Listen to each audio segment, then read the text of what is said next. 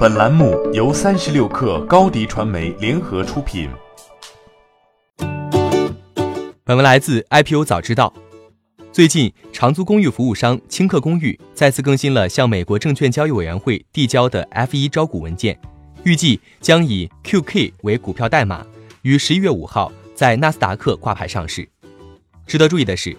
在距离上市仅仅四天时候。青客公寓选择将这次 IPO 的发行规模从之前的五百二十万股 ADS 下调近一半至二百七十万股 ADS，以每股 ADS 十七至十九美元的发行区间计算，最高募资金额也从此前的近一亿美元减少至约五千万美元。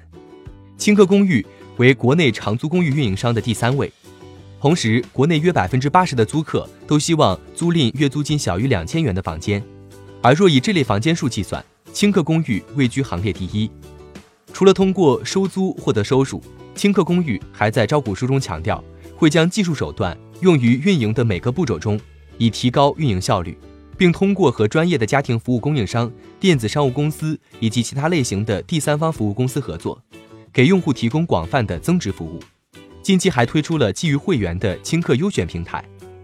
值得一提的是，与其他很多长租公寓服务商一样。青客公寓也选择同金融机构合作，为租户提供租金贷服务，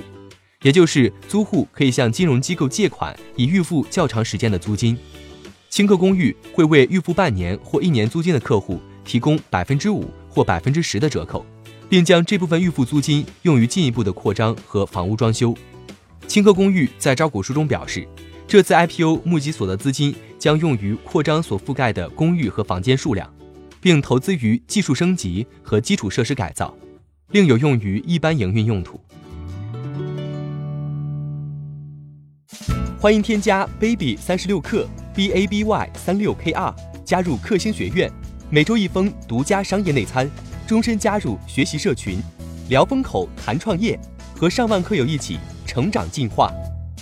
高迪传媒，我们制造影响力。商务合作，请关注新浪微博高迪传媒。